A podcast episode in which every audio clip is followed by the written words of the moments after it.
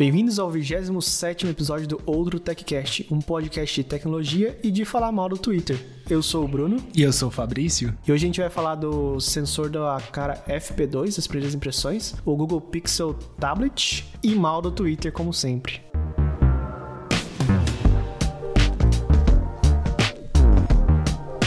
Cara, tô há uma semana testando o novo sensor da cara aí, o, o tão prometido FP2, uhum. que mapeia os quartos e consegue colocar zonas então, basicamente, você consegue ter sensores de ocupação dentro de um mesmo espaço é, para zonas específicas. Gostei bastante, né, a primeira impressão dele. Não sei se você já viu na internet aí, o que, que você achou do, do pessoal falando? É, eu dei uma boa. Eu consegui assistir alguns reviews, eu não vi muito, porque eu também queria ter a surpresa, né, de de usar o sensor. O meu chegou agora, praticamente, eu consegui configurar já. Mas do que eu vi o pessoal falando, tem sido geralmente positivo. Tem alguns, é, algumas interferências ali que parece que acontecem no sensor, mas não é sempre, né? Então tem, tem bastante disso. Do que eu já consegui testar, é, e, e, o que a gente estava conversando em off também foi o app tem alguns bugs, né? Até para você mostrar a pessoa ali no, no cômodo. Uhum.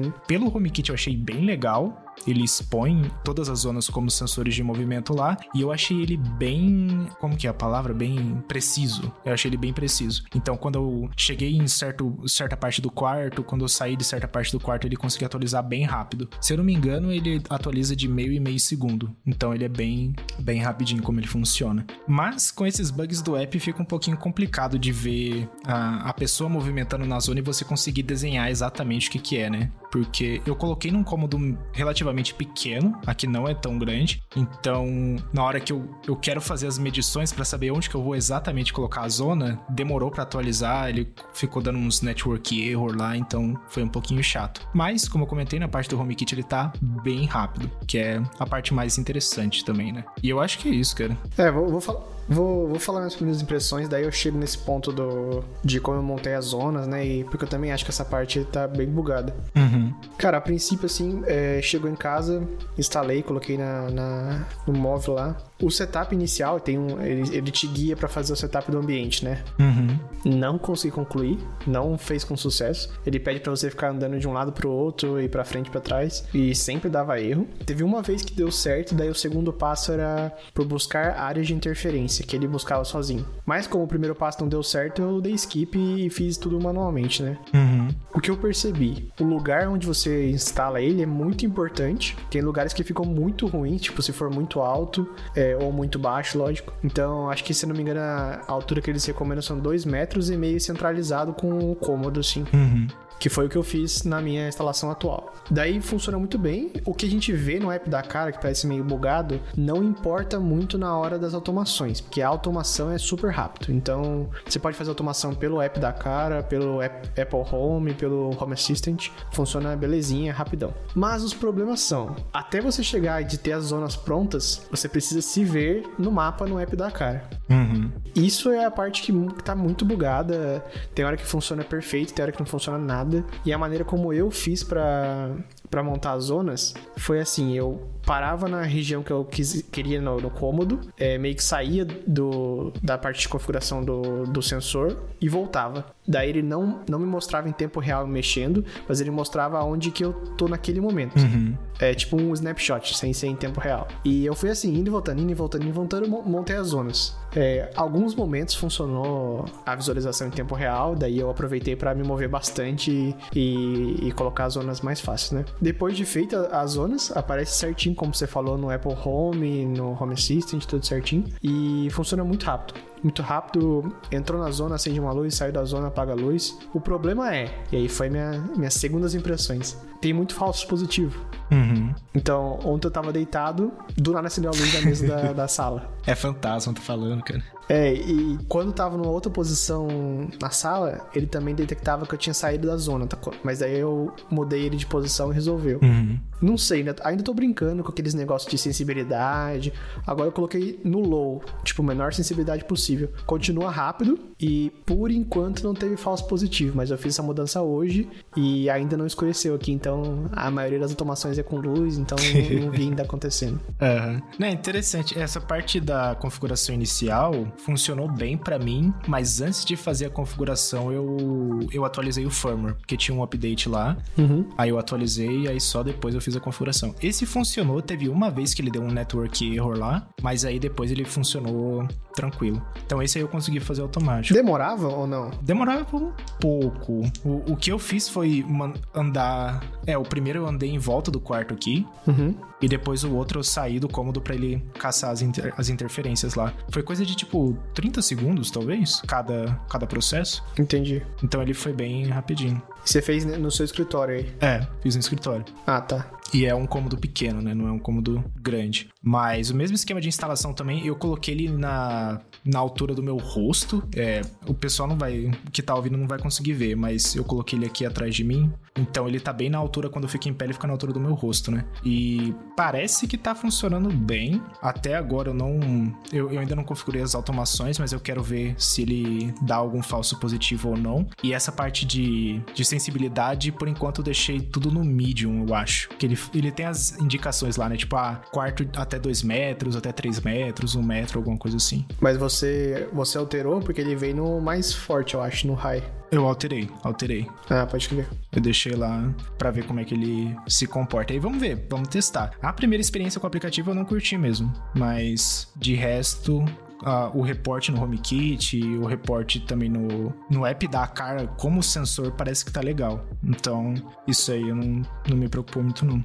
É. Tô também é, ansioso para eles lançarem o update de firmware que vai permitir detectar se tá em pé, sentado, deitado, mas. Uhum. É. não sei, eu não acho que vai sair tão cedo, não. É. Se eles não, se eles não, não lançaram com um produto, quer dizer que tá, tá bem bugado ainda e, e vai levar um tempo para sair. É, esse, esse vai ser interessante. Eu quero colocar uma automação de tipo, na hora que eu tô sentado na mesa do, do PC, sabe? E isso ainda não tem. Então, por enquanto, eu só coloquei o PC como uma região. Então, mesmo se eu estiver em pé ou sentado, ele, ele vai disparar.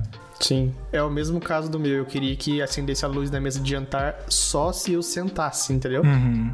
Porque se eu estiver passando, nem sempre eu quero que acenda a luz. Ah, é verdade. É, isso é uma boa. Eu, eu, uma coisa é certeira, eu vou comprar mais desses sensores. porque o caso de uso dele é muito bom. E a gente sabe que a Car sempre tá atualizando os dispositivos. Então acredito que eles vão tentar melhorar o máximo possível até ter um negócio mais estável, né? Então. Sim. É, eu comprei logo de cara três aqui já, porque eu vi o, o pessoal falando bem dele e tal. Uhum. Daí eu achei que valia a pena.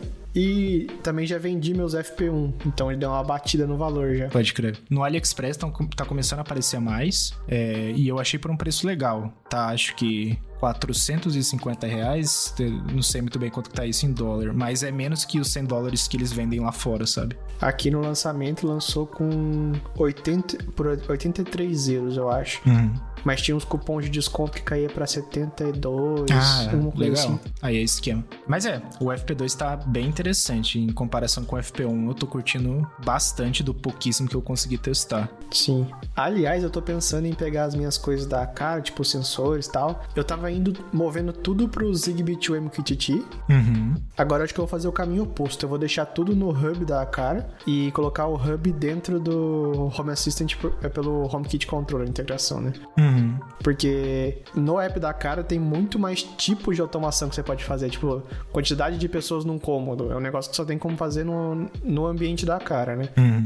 Aquela a câmera G3 detectando um rosto específico também é só pelo aplicativo da, da cara. Então, eu acho que eu vou manter tudo lá. E o que é bom também que, por exemplo, se eu quiser fazer um sistema de segurança para casa, é, o Home Assistant, o meu, tipo assim, faz muito tempo que nada falha. Uhum. Mas ainda assim é um negócio que é suportado por, pela comunidade. É, não tem uma empresa que vai ser processada se algo der errado. Então uhum. passa mais segurança eu manter ele numa plataforma como da cara cara, né? Uhum. E tem um esquema também, tipo, é que a Car tá demorando bastante para fazer isso. Mas eles, eles já anunciaram o Hub M3 há muito tempo atrás. A gente tava falando disso um pouquinho off também.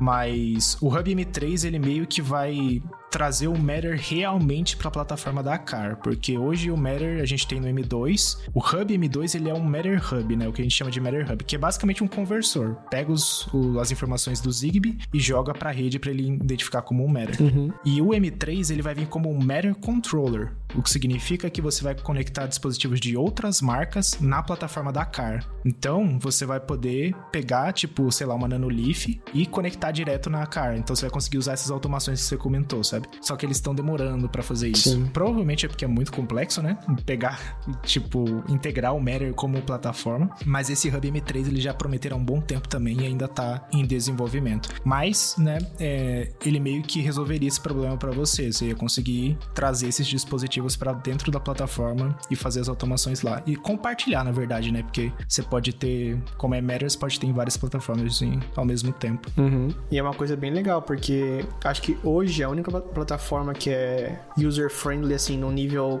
qualquer um compra e usa, e ainda assim tem opções avançadas, eu acho que é o Samsung SmartThings, né? Uhum. Porque Home Assistant eu considero usuário avançado, assim. É. Tipo, primeiro que não vende o negócio pronto, tem que saber instalar e o hardware certo pro negócio, que já é um grande barreira de entrada, assim, né? O SmartThings, eu, pelo que eu vejo, eu nunca tive, mas eu vejo o pessoal automatizando, tem, tem como fazer coisas bem avançadas nele. Uhum. Lógico que as coisas avançadas precisam de uma noção de programação, né? Não de como escrever, mas a lógica de programação. É, e se a cara trouxer tudo pro ambiente dela, eu imagino que também dê pra fazer coisas mais avançadas, né? É, então, eu tô esperando isso lançar esse update aí para conseguir fazer os testes. E até começar a vender o Hub M3 também vai, vai demorar um pouquinho. Mas seria bem legal.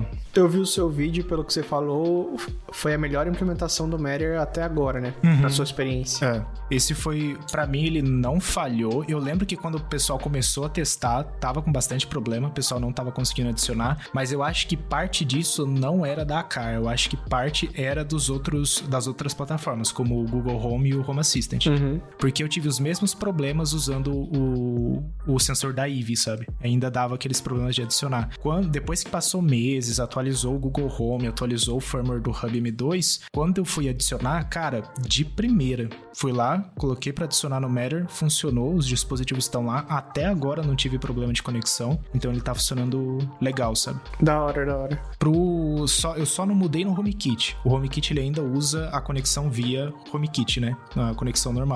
Uhum. Porque aí eu não perco o alarme e nem o, o Adaptive Lighting. Eu uso? Não.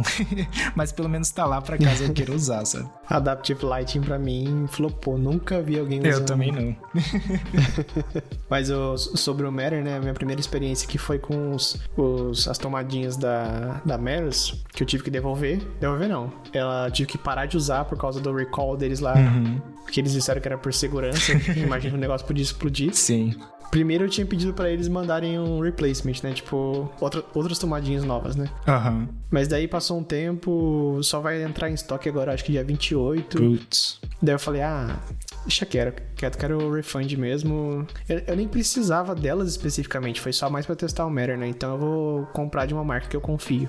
É, pode crer. Eu tô esperando lançar coisa com thread. Tá demorando bastante para aparecer no mercado. Eu acho que a Zem Smart tem, e aí tem a Eve, só que é muito difícil de comprar a Eve para mandar pro Brasil. E Nanolith também. Só que a Nanolith, ela pisou um pouco na bola, cara, porque é, alguns podcasts atrás e até no canal do YouTube eu comentei que eles iam abrir a pré-venda no Brasil. Foi o que me disseram no Twitter. Até hoje, nada, cara nada. Então, a Nanoleaf Essentials e a Lightstrip, que era o que viriam com Matter e com Thread, ainda não está disponível para compra aqui. E ia ser um dos primeiros dispositivos, na verdade é um dos primeiros dispositivos Thread do mercado e que ia dar para testar bem como funciona, né? Porque ele já tem anos suportando essa tecnologia. Você precisa fazer uma viagem para os Estados Unidos e comprar um monte de coisa e trazer para você testar. É, cara. é, que é muito difícil comprar aqui. Porque ficar dependendo de, de comprar no Brasil é zoado. É, esse que é o problema, né? é uma. É outra coisa que eu falo nos vídeos também, as coisas legais nunca chegam pra gente, cara. Tecnologia boa, assim, interessante, como por exemplo o Matter. É, porque pensa comigo, se fosse chegar também, ia chegar super caro. Sim. Não ia vender. Uhum. qual que é a motivação dele de trazer, né? É, então, é muito complicado a tecnologia por aqui, então... É, porque algumas pessoas também ficam pensando, é, falam assim, né? Por que a empresa não faz um preço mais barato no Brasil? Mas não faz sentido nenhum se ela fazer um preço mais barato no Brasil. Uhum. Ela vai ter um lucro menor e daí o Brasil vai virar, é, vai virar o que os Estados Unidos é pra gente. As pessoas vão comprar do Brasil, que é mais barato, e importar pro país delas, entendeu? Exatamente. Não, não faz sentido nenhum. Agora, o que é tenso mesmo é imposto. Imposto realmente é, é muito alto. Uhum. É, até quando as empresas tentam fabricar aqui, o imposto ainda é alto. Sim. Parte disso é bom, porque o, o Brasil tem o que muitos países não têm, que é CLT, né? Então, muito disso vai para pagamento de funcionário, mas também tem aqueles outros impostos que não fazem muito sentido na, na nossa visão como consumidor, né? Sim. A gente tem que trazer o, o Dr. Fran pra falar sobre é, isso. Conhece o Dr. Sim. Fran? Era uma boa mesmo pra, pra gente conseguir matar essas dúvidas aí. Mas, mas enfim, a mensagem é que é muito complicado ter tecnologia no Brasil. Poderia ser muito mais fácil? Poderia, mas não é.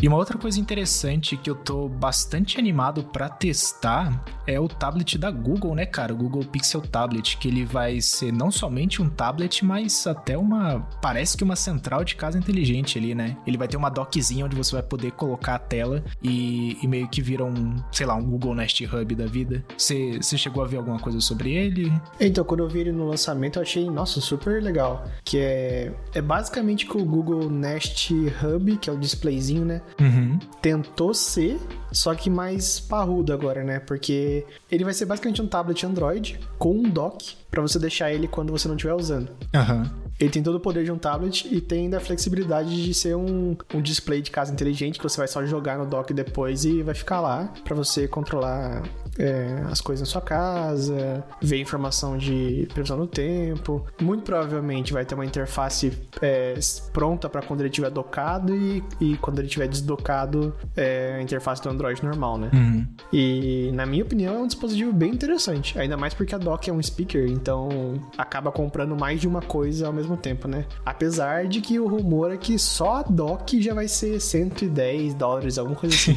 é complicado, né, cara? De, de rumor que eu tenho aqui é que esse tablet da Google vai usar o Tensor, né? Que é o processador deles. Vai ser o Tensor G2. Eu acho que é o mesmo que a gente tem no Pixel de 2023. 2023 não, 2022, né? Ele lançou no fim do ano passado, eu acho. Mas vai ser o mesmo processador e vai ter ali entre 6 ou 8 GB de RAM. Então vai ser um tablet até parrudo, assim, né? Apesar de não estar tá usando os Snapdragon da vida, ele vai ter o próprio processador da Google que deve ajudar com o Android ali. E essa parte de dele poder docar foi o que também me chamou a atenção, cara. Eu espero que a, a dock que tem o speaker também seja uma central de casa inteligente real, então tenha uma tenha o thread ali, seja compatível com o Matter para você poder gerenciar seus dispositivos. E o legal é que ele é um tablet Android, né? Então você pode instalar qualquer coisa e também funciona sem internet, porque uma coisa que acontece no Nest Hub é que se não tiver internet, você não consegue fazer nada. Ele fica só a mensagem lá de offline. E eu acho isso muito zoado. Que é o ponto fraco da Google, né? Porque é. a plataforma é bem bacaninha, cara. As coisas se integram e tal, tem compatibilidade com tudo. Mas eles criaram um negócio cloud-based. Então, uhum. tudo é linkado com o servidor deles. Eu não sei se essas rotinas que a gente consegue fazer na versão beta do aplicativo rodam local, mas imagino que não, né? Tudo servidor. Você sabe? Eu não sei, cara, deveria ser local porque Matter, né? O Matter, ele. A, a, a grande ideia dele é que, ele, é que ele seja local. Então, se no caso da, do Google Home. Mas aí que tá, a, a automação não precisa ser, né? Sim. A comunicação é. é. Então vai pro servidor, volta e o hub, que é o, o displayzinho, manda a informação pro, pro Matter, né? Uhum. Esse negócio que eu não sei se. Porque você consegue usar o app sem ter um Google Nest Hub. Sim. Então não tem como ser local a automação. É, isso é verdade. Eu acho que pra automação precisa de internet, sim. É, como grande parte das coisas da Google lá. Mas. Essa é a parte que eu. Que, tipo, não vou migrar pra plataforma deles por esse motivo, basicamente. É, não só esse motivo, mas não considero migrar por esse motivo. É, eu uso o Google Home hoje para testar as coisas pro canal mas não é minha plataforma principal, porque por causa disso, por causa de precisar usar a internet para praticamente tudo, né? Então, para mim, tanto eles quanto a Alexa, que ainda tá bem engatinhando com o Matter, mas como eles precisam de internet para funcionar, eu não, não considero uma plataforma que eu vá migrar tão cedo. Ou é HomeKit ou é Home Assistant. Né? Até porque no Brasil a internet cai até que bastante, É. certo? Uhum. E aqui onde eu moro não cai muito, tipo, duas vezes no ano seria um chute bem assertivo, assim. Mas essas duas vezes no ano, pra quem tem casa automatizada, é, se tiver muita coisa cloud, é, é, é zoado. Aham. Eu tinha. Aqui caiu ano passado, ou no começo desse ano, e eu tinha as cortinas é, que dependia do servidor da, da Tuya, né? Uhum. Cara, muito chato, porque as automações de horário de abrir e fechar automático não funcionavam. É, se eu tô no sofá querendo abrir ou fechar também não funcionava. E. Bom, não é isso que você quer, né? Exatamente. É, esse negócio de ter que. de precisar da internet pra funcionar é, é bem ruim. Aliás. Um esquema que eu ouvi em um dos vídeos de review do FP2, voltando um pouco no assunto, é que a cara tá pingando o servidor deles pra fazer automações também. Então, se você fizer uma automação, pelo que eu entendi, pelo FP2 no app da cara, se não tiver internet, não vai funcionar. Sim. Não sabemos se eles vão corrigir isso, porque eu não sei por que eles têm isso, se o M2 já consegue fazer outras automações local, né? Então, eu, eu sei por que, que tem isso. Porque ele não é linkado com nenhum hub. Então você pode ter ele sem ter nenhum hub em casa. Ah, sim. É verdade. Então, basicamente o que eles fizeram foi, eles não vincularam a automação a existir um hub. Uhum. Então, por padrão, eles mandam pra fazer no servidor, entendeu? Eles deveriam ter os dois, né? Tipo, se você tem um hub, joga a automação pro, pro hub. Exato, seria o, o mais lógico. Até porque automação de zona, você não quer ter o delay da internet. Exato, cara. E, e- e eu achei isso bem zoado. Na hora que eu vi isso no review, eu falei, nossa, hum, pra mim não faz sentido nenhum. Pra que, que eu vou comprar um hub? Ah, fora as coisas Zigbee que eles têm, né? Eu só, só me, me incomodou mais porque pra mim não importa, não é a plataforma que eu uso pra automatizar. Uhum. É verdade. Mas, mas enfim, voltando um pouco pro, pro Pixel Tablet, né? Outra coisa que é certeza também é que não vai ser vendido no Brasil, porque o Google Pixel não é vendido no Brasil. Então a gente não deve receber. No Brasil só o Nest é vendido, né? Aquele pequenininho. É, o Nest Mini, Mini né? É que é a, a caixinha pequenininha lá. Acho que é. E o, Ma, o Max também. Por quê, né? Por que só ele?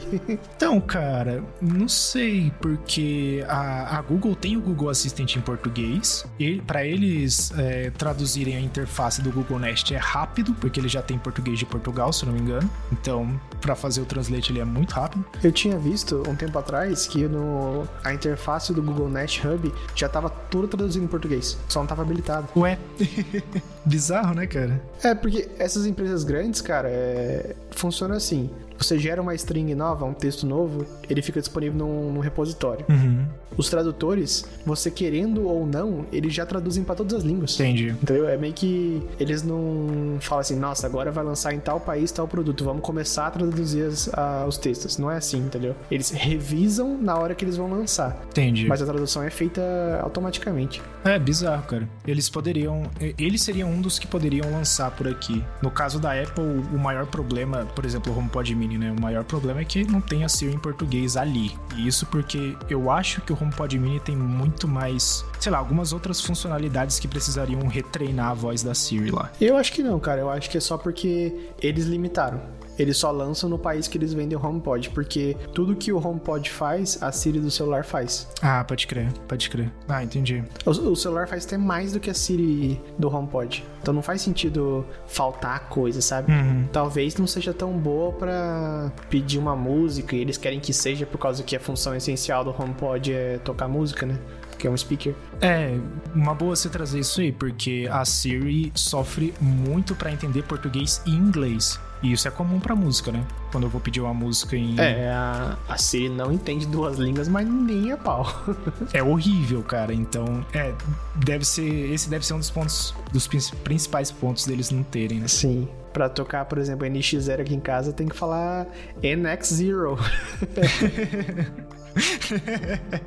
exatamente, cara, exatamente. E esse é um ponto que a Google faz bem melhor, porque eu acho que a Alexa também faz, faz bem isso. É, então. Mas a Google realmente, eles poderiam trazer isso pra cá. E eles são bons em, em- em levar features pra outros países, né? Tudo que chega. Tudo da Google chega muito rápido pra gente. Sim. Ao contrário da Apple, né? Que demora anos e muitas vezes nem chega. No ca... O bom do Google Pixel Tablet é que ele é Android. O Android já tá traduzido também, né? Então vai funcionar com o Google Assistant, tudo normal. É, se você pensar o, o, o Pixel Tablet com o dock, né? É um conceito muito fácil de fazer. Só ninguém fez antes. Que você tem uma dock pro seu tablet. Só isso. E uma interface. É. Inclusive, o iPad tem o conector de dock, né? Sim. Ah, aqueles três pontinhos que usa na para comunicar com a case, poderia ser usar com um dock. É, pode ser que a, a tão falada tela, o HomePod com tela que vem aí, seja uma dock pro iPad. Pode ser que seja isso. É. E seria uma boa também. É, é, isso, é, é algo legal. Tipo, você só deixa na mesa ali, coloca o iPad e já era. O problema é o preço, né? O iPad já é caro pra caramba. ah, é. Mas é tudo Apple, né? Tudo é extremamente caro. Não, mas tipo assim, talvez se fosse um display smart, não ia ser tão caro quanto um iPad com dock, né? Ah, saquei, saquei. Ah, isso é. É, realmente, porque um display smart não precisaria fazer tudo que um iPad faz, né? Sim. Ele poderia ser bem mais capado, igual a Apple TV. A Apple TV ainda usa os A14, A13, sei lá, bem antigo. Sim. Por outro lado, um iPad com dock seria bem mais da hora, porque ele é. Você compra mais de um dispositivo, né? Você compra um tablet e um, um dashboard, basicamente. Uhum. Exatamente. Mas, assim, será que no dia a dia é da hora? Será que você não vai esquecer de pôr na dock e daí perde todo o conceito de, de ser um dashboard também? É, tem dessas também, né? No meu caso, por exemplo, meu iPad já, já tá antigo, meu é de 2018. Então a bateria já tá indo pro saco. Então toda hora eu tô carregando. Sim. No meu caso, ia ser muito fácil de lembrar de colocar na dock, porque eu coloco na dock eu não uso, tá ligado? Mas, para iPads mais novos. É, depende do uso de cada um, eu acho. Exatamente. É, aqui em casa também, o meu iPad, ele é o dashboard da porta de entrada, então quando eu quero usar, eu pego ele para usar, tal, uso e devolvo lá. Deve uma automação que quando você põe ele para carregar, ele já abre o dashboard e, e, trava naquele acesso guiado, sabe? Que não tem como usar outros aplicativos. Uhum, pode crer. Mas tem gente que não é tão organizada, né? Porque, vamos ser sinceros, não, tipo assim, não é todo mundo que é igual, né? Que pensa igual a gente. Nossa, tem que fazer isso certinho, porque senão minha uhum. vida vai acabar. Exatamente. É, é complicado, cara. Mas, mas é, ter essa possibilidade de usar o tablet e depois colocar de volta é, é, interessante de ter. E só de ser mais poderoso do que o Nest Hub eu já fico feliz, porque o Nest Hub ele é legal de usar, com a voz tudo, mas a partir do momento que você começa a interagir, você percebe a lentidão, tá ligado? Você vai fazer um swipe, ele trava um pouco. É, o Nest Hub, o objetivo era ser barato. Esse é o negócio. Exatamente. Tanto que o, o Echo Show 8 que eu comprei, a experiência com o touch dele é muito melhor. Né? Eu vou digitar, cara, é rapidão. Alguns aplicativos são bem lentos, mas todo o resto é bem suave de usar. Dizem que o Echo Show 15 ele é meio lento, né, de animações. Aquele que é um quadro, sabe? Possível. É, ele deve ter uma resolução mais alta. É, mas eu, pelo que eu vejo o povo usando, não é que ele seja lento, é que tem algumas partes do sistema que a animação não foi feita para acompanhar o dedo, sabe? É uma automação que não é é meio que binária, sabe? Arrastou pra esquerda, é anime pra esquerda. Arrastou pra direita, anime pra direita. Não é tipo siga o movimento do dedo. Uhum. Pode ser isso também. E isso é fácil de corrigir com software, né? E, e, é, e isso é muito, muito das coisas que eu falo no, no review, principalmente quando é dispositivo de com tela. Eu sempre falo que é muito importante ter a parte de experiência de usuário. Quando eu fiz o review do S1E, eu falei a mesma coisa, de tipo, às vezes você fazia um movimento, se fizesse um movimento pequeno com o dedo, ele não detectava que você tava dando swipe na tela, por exemplo. Você tinha que, tipo, arrastar o dedo no negócio inteiro. A CAR já corrigiu isso. O que, que é S1E? No S1E. O, a telinha de. Do NSPN ou da cara? Da CAR. Da CAR. Ah, tá. Então, basicamente é uma telinha que você consegue executar cena, é, ligar e desligar a luz. É aquela que fica no lugar do interruptor, né? Isso, exatamente. E isso eles melhoraram com software. Agora, se você fizer um swipe mais curto, como você faria no celular, por exemplo, ele detecta. Então isso é muito bom. É uma, uma coisa pequena que já melhora a experiência de usuário. Sim. É, para mim, se, se for por animação, a animação não pode ter lag. Senão é melhor não pôr. Uhum. Concordo, cara. E, e, não, pôr, não pôr é uma decisão ok também para mim, eu acho. Tem muita coisa que não precisa de animação. É. O, meu, o meu PC mesmo, eu desativo. Tem, você pode desativar as animações de janela, né? Maximizar e minimizar. Tá tudo desativado, cara. Porque para mim é, é blá. Pra mim precisa ser rápido eu conseguir abrir alguma coisa e fechar. Eu lembro quando eu tive Android, eu ia na configuração avançada Lite e colocava as animações para serem mais rápidas, tipo 0.5 vezes, sabe? é, é esquema, né? No fim do dia, o que a gente precisa é usar o, o sistema, né? Precisa ser rápido, precisa ser responsivo. Então, se a animação tá ali pra atrapalhar, então é bem ruinzinho. E teve uma pequena mudança também no, no Wear OS, né? No, no sistema da, da Google para relógio, que agora ele mostra a campainha deles, a Google Nest Doorbell, acho que esse é o nome, não sei. Uhum. E mostra o feed lá igual aparece no Apple Watch se você tiver uma, uma campanha compatível, né? Eu achei bem bonitinho, cara. Eu ainda acho o relógio deles bem bonito. É, é circular, assim, né? Não é quadrado. E dá vontade de testar.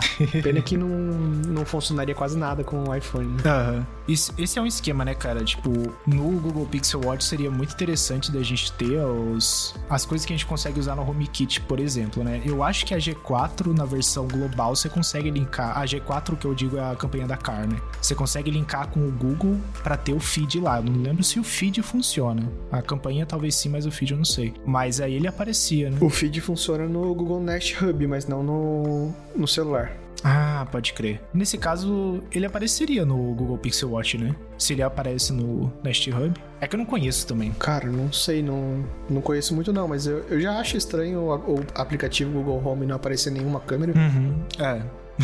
é complicado, né? Né? Esquisito. É, é bem bizarro você conseguir fazer uma coisa de um lugar não conseguir fazer em outra. Mas enfim, é, eu também acho o Google Pixel Watch bem bonitinho, cara. Ele realmente parece um relógio, né? Porque quando lançou o Apple Watch, eu achei muito estranho ele ser quadrado. Para mim, relógio sempre foi redondo, né? Uhum. Com o Google Pixel Watch usando esse design, eu achei ele muito bonito. Muito bonito. E eu acho que ele é barato até, né? Porque, se eu não me engano, ele tem a tela de safira em todos os modelos, então ele... É, relativamente barato, mas ele é mais ou menos o preço de um Apple Watch de entrada.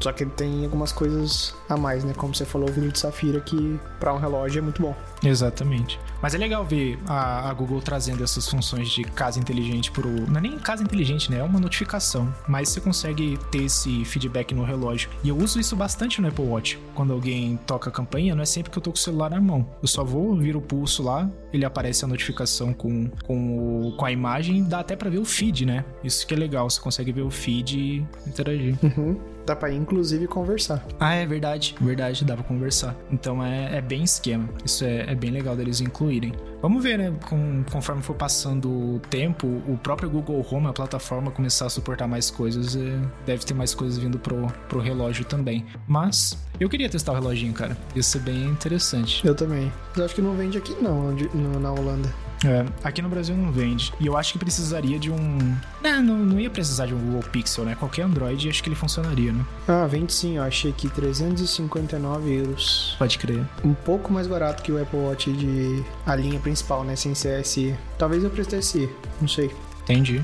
Ah, legal. O Google Pixel Watch ele é bonitinho.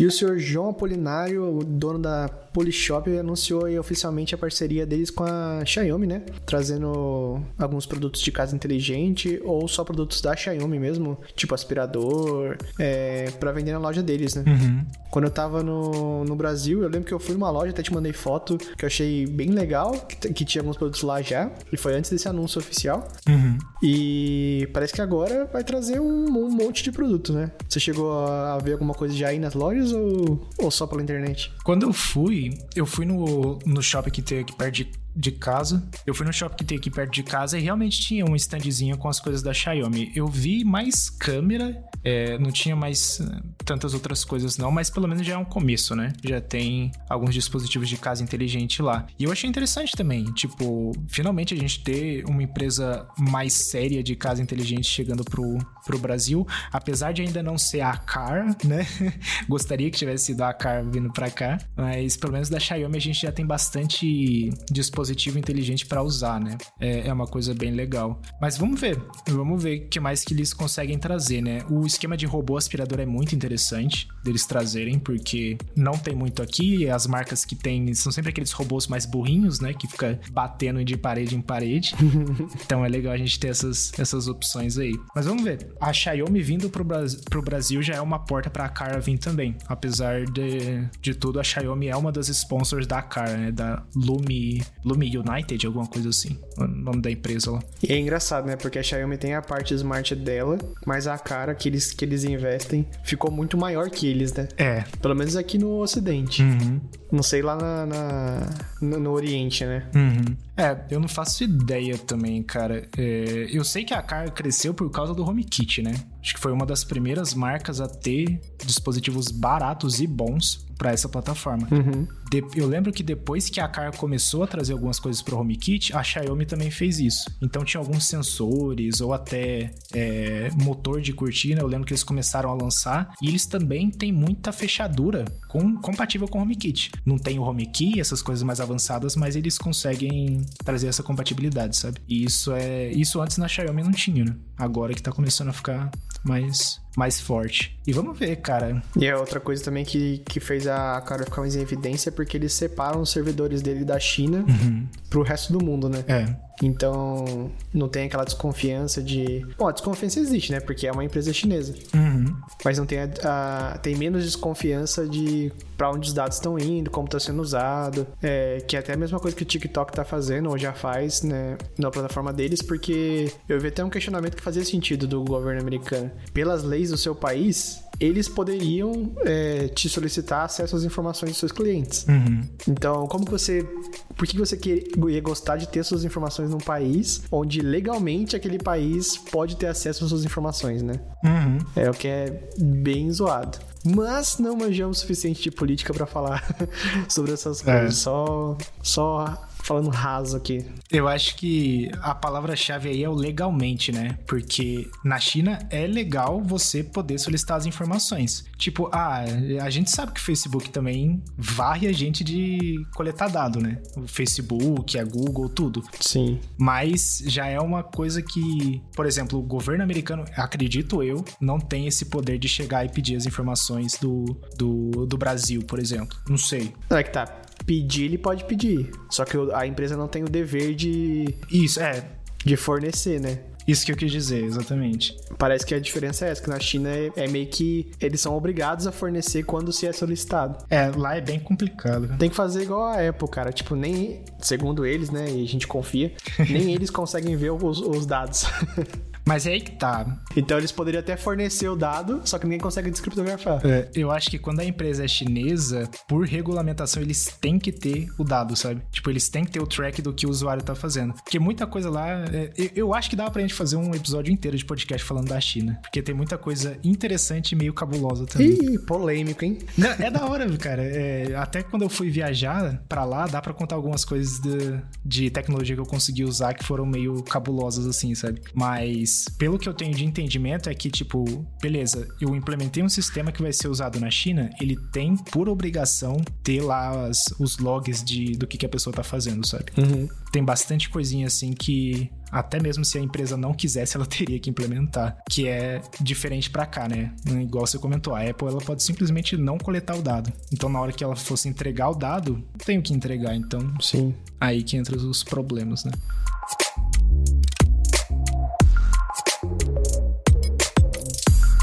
E nessas últimas semanas eu precisei comprar um medidor de pressão, pressão sanguínea, eu acho que é o, o nome mais certo, né? Uhum. Lógico que eu fui ver se tinha alguma opção smart e, pra, pra comprar e poder integrar, né? E eu, ach, eu achei um, um smart da WeThings, se eu não me engano. Só que era tipo 120 euros tal. Vou confessar que eu ia comprar, mas daí a Dani falou: pensa bem, o outro, é, outro não é smart, é 10 euros, né? Aham. Uhum. Daí a gente acabou comprando o não smart.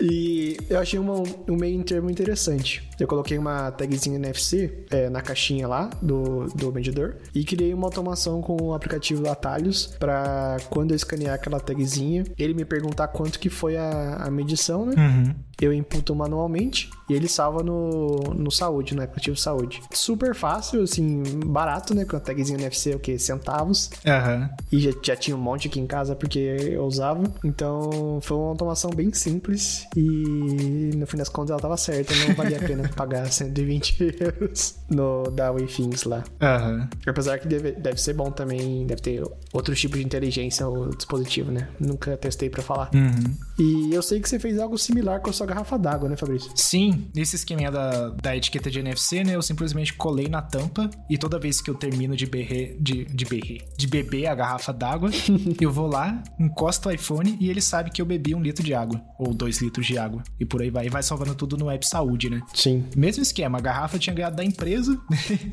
Fui lá, comprei o, uma, um pacotão de etiqueta NFC, que não tinha menos para vender, acho que eu paguei o que, uns 10 reais, veio umas 100. E aí eu só fui lá e colei na tampa. Funciona muito bem, funciona até hoje, nada quebrou, e eu consigo fazer o tracking de quanto de água eu bebo por, por dia lá, né? É aquele negócio, ele não vai fazer o tracking exato, vai ser sempre tipo um litro ou dois litros, dependendo da garrafa. Mas é, eu não preciso do exato também. Eu preciso do só dizer que tem ali para eu ter uma noção de quanto eu preciso beber ou não. É. Eu achei engraçado você comentar do, do, do medidor, medidor de pressão sanguínea. Aqui no Brasil, ele ser smart ou não é o mesmo preço.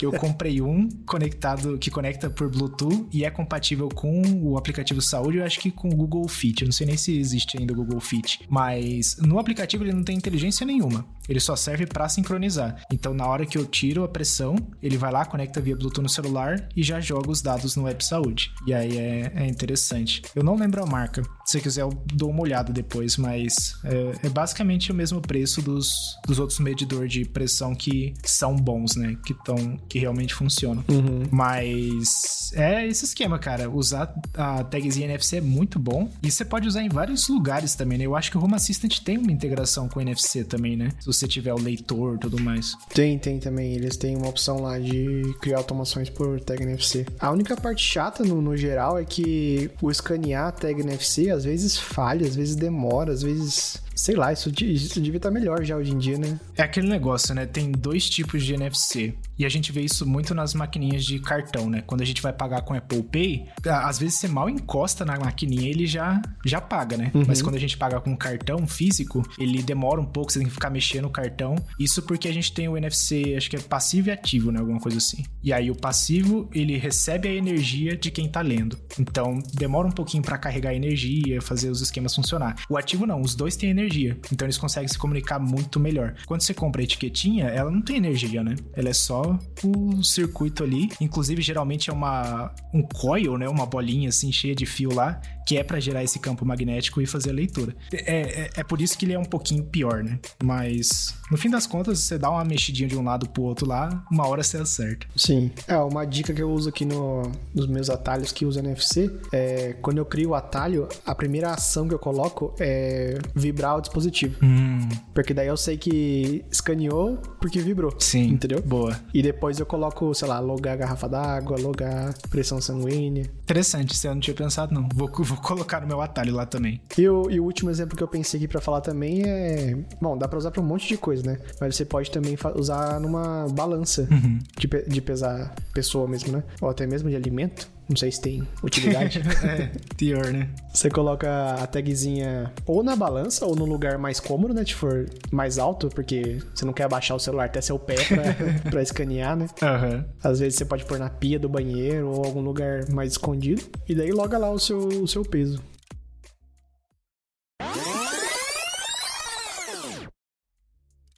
Ah, a gente falou do AliExpress semana passada e cancelaram o negócio, né? É, o episódio que vai sair hoje, né? Ah, é verdade. Já sai desatualizado. Deixa eu ver aqui.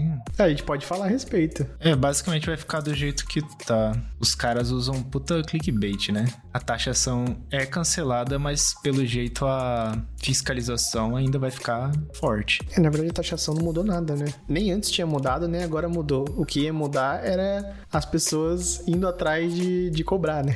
Não, eu acho que ia ter taxação até pra pessoa física, não ia não? Até 50 dólares? Ah, eles tinham. Ah, eu achei que eles iam atrás, tipo, se recebeu um pacote da China de, de um uma pessoa que parece física, mas não é, ia ser taxado. Mas que pessoa física de verdade não ia ser taxado. É, então, pelo que eu tinha entendido, vendido ia taxar de qualquer um. Porque esse era o. Esse era o. A brecha que eles estavam usando, tá ligado? Eles mandavam como pessoa física. Entendi. E, e é fácil mudar de pessoa física, né? Em vez de usar o CNPJ de lá, você usa o CPF de lá.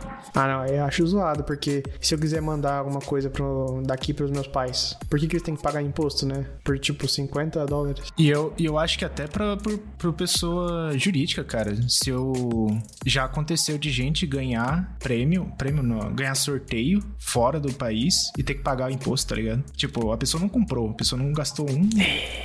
Mas daí você tem que criar uma exceção bem regrada, né? Porque senão, pessoa jurídica é, é comércio, né? É, mas é a mesma coisa. Se for pensar, do mesmo jeito que a gente pode se fingir pessoa física, pessoa jurídica pode fazer a mesma coisa, tá ligado? O esquema é. Não, tá, mas daí é um crime. E, e esse esquema da pessoa física também? Deles se passarem por pessoa jurídica. Não, não, é, são, ambos são crimes. Eu tava falando que eu acho que eu, se eu não quisesse fazer uma coisa errada, eu quero mandar um pacote pra minha família. Eu tenho que poder e eles não precisam ser taxados por isso, né? Sim, isso é. Agora, se passar por pessoa física é crime, não, não tem jeito. O foda é que em nenhum momento a receita pede comprovação, tá ligado? A não ser que seja um produto muito caro e aí caia na, na malha fina deles lá. Mas vamos supor que eu ganhei um prêmio lá fora, um, sei lá, ganhei um, um iPhone. Eles mandam pra cá, eles vão taxar. Beleza, eu vou ter que pagar taxa, a, a, taxação, mas eu também poderia mandar um comprovante dizendo: ó, isso aqui é um prêmio, a empresa podia fazer a mesma coisa e não ter essa taxação, porque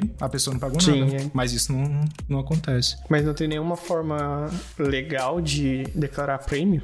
Não sei, não sei. Eu acho que a, a empresa que tá fazendo o sorteio tem que estar tá dentro das legalidades da, da caixa, né? Porque sempre tem aquele uhum. cadastrar o sorteio na caixa. Só como é internacional, não bom cadastrar o sorteio na caixa. É. Enfim, é. Que, cara, tudo tudo acaba sendo tipo assim: se não existisse pessoa, é, pessoas querendo fazer o errado, era fácil criar uma regra. Uhum. Mas como existe, não tem como você liberar para prêmio sem, sem ter um, um regulamento certinho. Isso que mata, né, cara? Tudo vai ser prêmio, a gente sabe que vai. É, isso que é foda. Mas, vamos ver, né?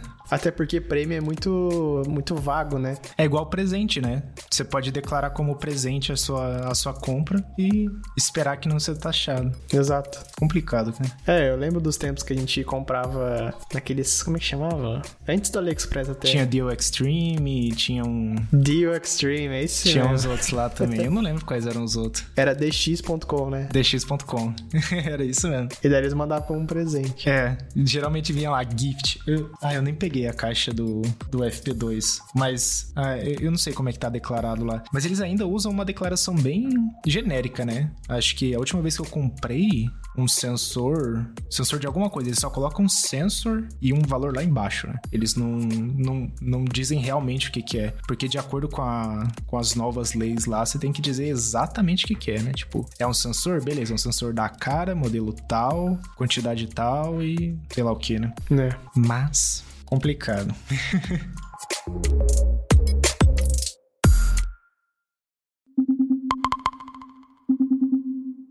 Momento Twitter.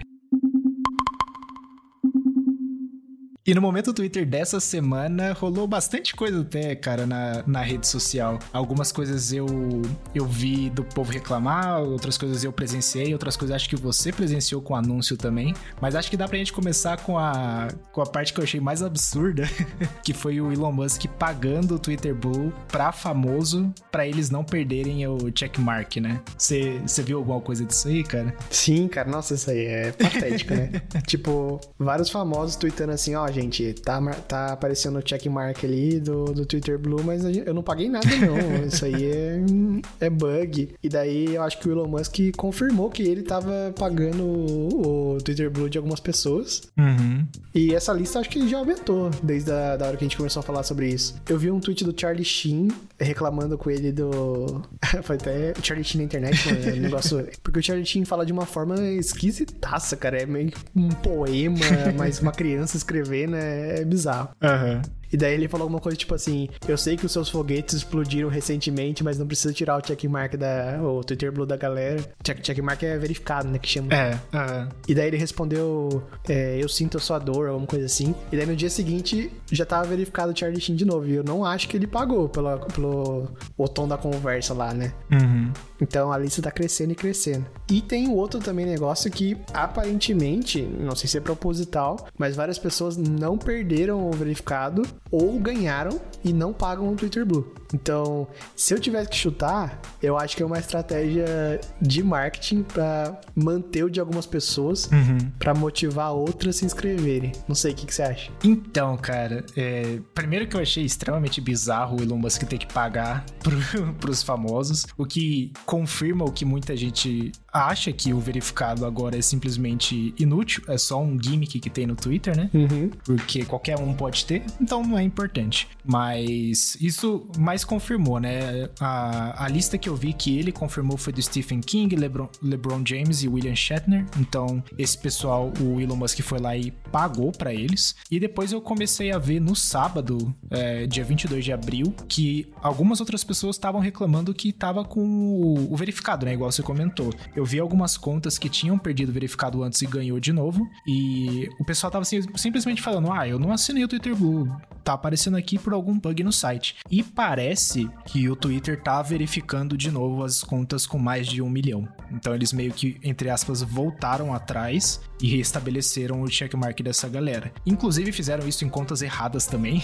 Eles verificaram uma conta paródia da Disney lá sem querer. Não sei se ainda tá verificado, mas tá lá. Então parece que eles voltaram um pouco atrás com isso porque eles perceberam que a galera não ia pagar. E tem um, um estudo feito lá de diversas entrevistas com vários famosos perguntando se eles pagariam pelo serviço e eles simplesmente falaram que não, que não vê benefício nisso. Todos já tweetaram falando que não, não pagariam. Exatamente. Nunca vi alguém falando que acha que faz sentido essa decisão. Uhum. Ainda mais pelo Twitter, né? O, o Instagram ainda tem todo um suporte, um. Que eles têm um Instagram verificado agora também, né? Que você paga. Acho que vai lançar, né? Não saiu ainda o pacote todo, saiu? Ah, pode crer. N não sei. Eu, eu, sei que foi anunciado. Mas no Instagram, pelo menos, você ia ter um monte de coisa, inclusive suporte direto, suporte direto da meta para caso ter problema tudo mais. No Twitter, não, né? Era qualquer, qualquer pessoa e você não tinha. Acho que até hoje você não tem quase nada de funcionalidade. Inclusive, eles prometem só metade dos anúncios, que até hoje não funciona, mas tudo bem. Tem também, acho que editar tweet, né? É, tem editar tweet, postar vídeo mais longo. E tem um negócio que me incomodou também, que eu comecei a usar os anúncios do Twitter. Uhum. E agora chegou uma mensagem falando que eu só posso anunciar no Twitter se eu tiver uma conta Twitter Blue. uma conta Twitter Blue é... custa o quê? Uns 600 reais por ano? Alguma coisa assim? É, no Brasil tá 600 e poucos por ano. Se você comprar pelo celular é 60 reais por mês. Uhum. E pelo PC acho que é 54, alguma coisa assim. Aí no fim do ano dá os 600 e pouco, né? O que é caríssimo. E que não faz sentido nenhum. Eu, eu anunciava no Twitter porque eu achei a plataforma, é, o processinho de criar o, o anúncio fácil. Uhum. Mas é muito mais fácil, muito mais barato eu ir no Google Ads, no AdSense lá, criar o meu anúncio que não vai me cobrar. Bom, vai me cobrar pelo anúncio, né? Mas não uma conta especial para eu poder anunciar. Não faz sentido algum essa decisão, na minha opinião. Uhum. Foi igual eu, fi, eu vi uma, uma analogia muito legal que fizeram no Twitter, que foi tipo assim: é como se você fosse no mercado, comprasse, é, sei lá, meio quilo de arroz, meio quilo de feijão, e na hora de pagar, você também teria que pagar seu membership do mercado. Isso tem alguns mercados que são assim, tipo o Sans Club, né? Ele tem esse esquema. É, isso que eu ia falar, Sans Club. Acho que o macro é assim também, é. né? E são modelos que não funcionam, porque, eu, se eu não me engano, o Macro foi um dos que deu problema, e o Sans Club, ele, eles têm diversos benefícios para conseguir manter o pessoal assinando. Uhum. Porque, pô, vou assinar para fazer compra? Não faz sentido. Eu vou no, no Shibata que tem perto aqui de casa, que é muito mais barato. Mas, enfim. Então, fizeram essa analogia e faz muito sentido. Tipo, por que que eu vou gastar dinheiro para gastar dinheiro? Se eu tenho outras plataformas que aqueles 600 reais que eu ia gastar com assinatura, eu posso gastar no anúncio, eu vou para outra plataforma. Então tem umas coisas rolando no Twitter que não, sei lá, não estão fazendo muito sentido, sabe? E outra coisa também foi o verificado de empresa. Você viu o preço no Brasil ou não chegou a ver? Nossa, isso aí é absurdo, cara. É 5.300 reais por mês pra empresa Uhum. e cada funcionário 260 reais. Exatamente. Por mês. Por mês. Bizarro, né, cara? Tipo, Se cada, se cada funcionário é 260, por que você tem uns 5.300? né? Não faz sentido, cara. Tipo, eles estão querendo. Dá pra entender, porque o Elon Musk tá querendo voltar aqueles 44 bilhões que. Ai, vamos entrar nesse assunto de novo, né? Mas tudo bem. Eles estão tentando fazer o dinheiro de volta pra conseguir manter a, a plataforma e tudo mais. Mas eu, eu ainda acho que o Twitter tem outros grandes, sérios problemas, além de tentar fazer um serviço de assinatura que não faz sentido nenhum, sabe? É, eu, eu não apostava que o Twitter fosse acabar, mas se mantiver esse tipo de coisa, aí eu aposto, cara, Uhum. porque talvez, sei lá, a Disney pague por esses 5.300 por mês, a Apple, mas. Aliás, o Tim Cook pa- pagou o Twitter Blue. você Eu vi, eu vi. não, isso se ele já não. Queria saber o que, que eles conversaram naquela visita no Apple Park, hein? É, então. Nossa, isso era uma das coisas que eu queria saber também, cara. Porque. Esse papo deve ter sido sujo. É. Porque a Apple e a Tesla não se dão muito bem, né? Acho que questão até de integração com, a- com as coisas do, do- dos carros da Tesla não tem, né? Ah, são.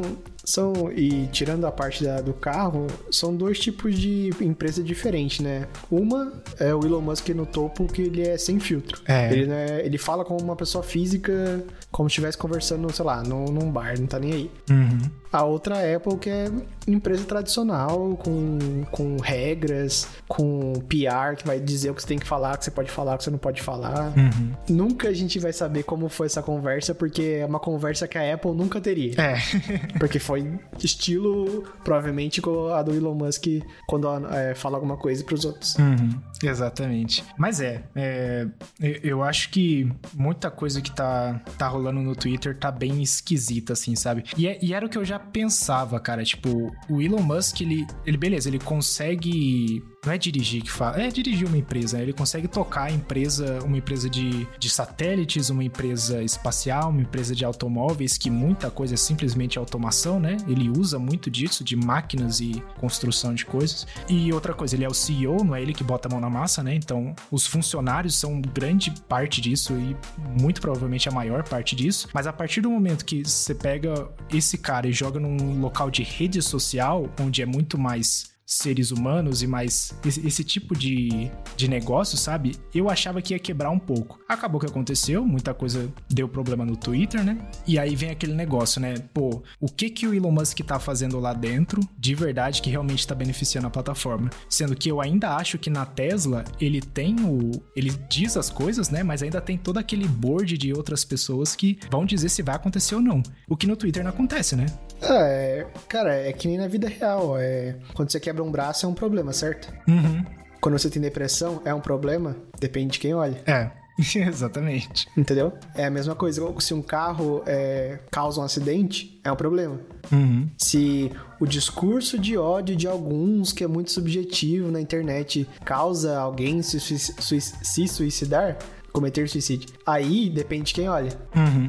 É falar, ah, mas esse discurso não tem nada a ver, a pessoa fez porque ela quis. Então, é- eu acho que é uma analo- analogia boa ao que tá acontecendo, assim, como, a- como as coisas são vistas. E isso aconteceu recentemente no Brasil, né? O Twitter, ele não quis banir a conta do cara que matou, sei lá quantas crianças lá. E tipo, não, desculpa, não é a conta dele. Era uma conta que fazia apologia a ele, né? Uhum. A conta suportava ele. E o ter- Twitter simplesmente falou que não, eles não estão quebrando na- é, nenhuma regra do Twitter, então não vai, não vai derrubar a conta, né? É, a, a proposta do Elon Musk é. Vai ser, vai, vai ser possível ter liberdade de expressão na sua essência, assim, sabe? Sem nenhum tipo de restrição. É, contanto que você pague também, né? Contanto que você pague, é. E aí, briguem quem quiser brigar aí pra, de- pra debater se isso é certo, se isso é errado. Uhum.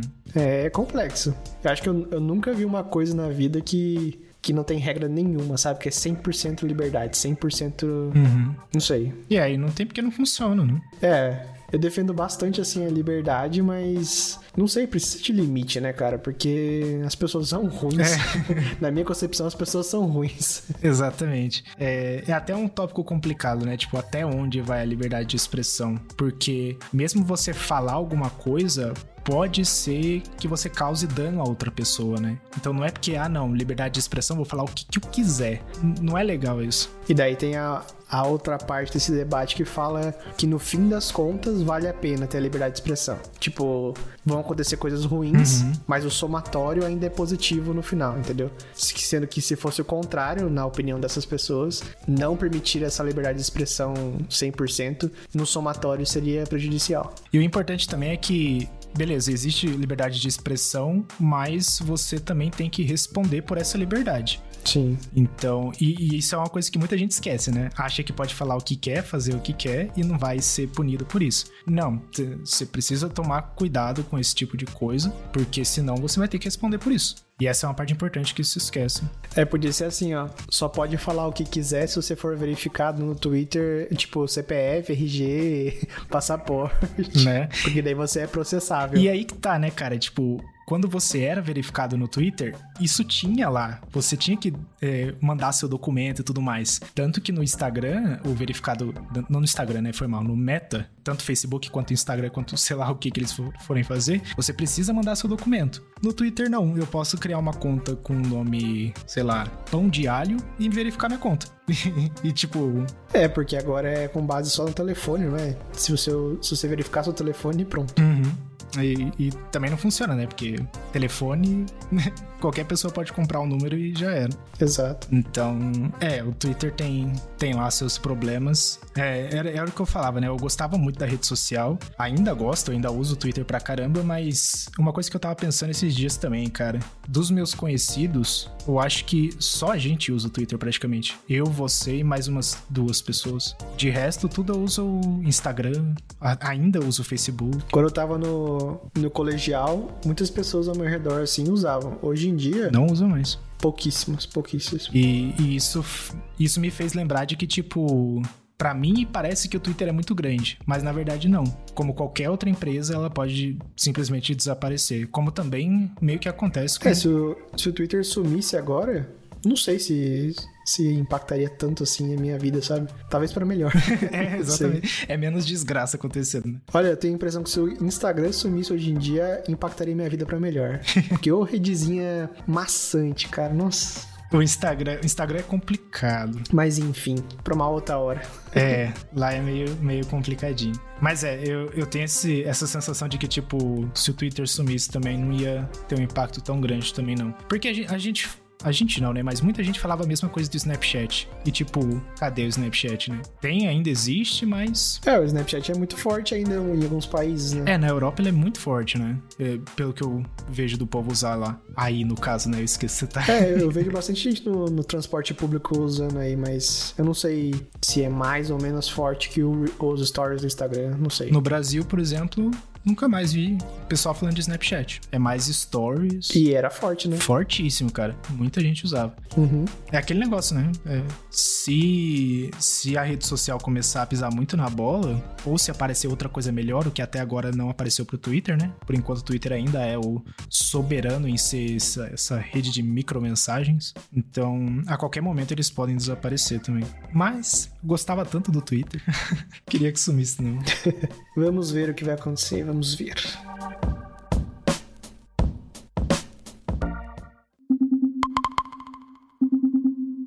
Fim do momento Twitter. E é isso por hoje. Obrigado a todos que acompanharam e se quiser entrar em contato com a gente, o meu Twitter é faber_goncalves e o seu? begoncal2. A gente também tem o Twitter do podcast, o arroba outrotechcast. Mandem dúvidas, perguntas, sugestões pra gente lá. E agora também estamos no YouTube dentro do Descomplicando Tech. Então lá você consegue colocar comentário direto no episódio. Então deixa um comentário por lá, deixa um like também, que ajuda pra caramba. Mas se quiserem ver por lá, está disponível nessa plataforma também. Não esqueçam de avaliar o podcast podcast com 5 estrelas na sua plataforma de escolha ou com um like se estiver no YouTube. E muito obrigado ao Giovanni pela edição de mais um podcast. E até a próxima semana.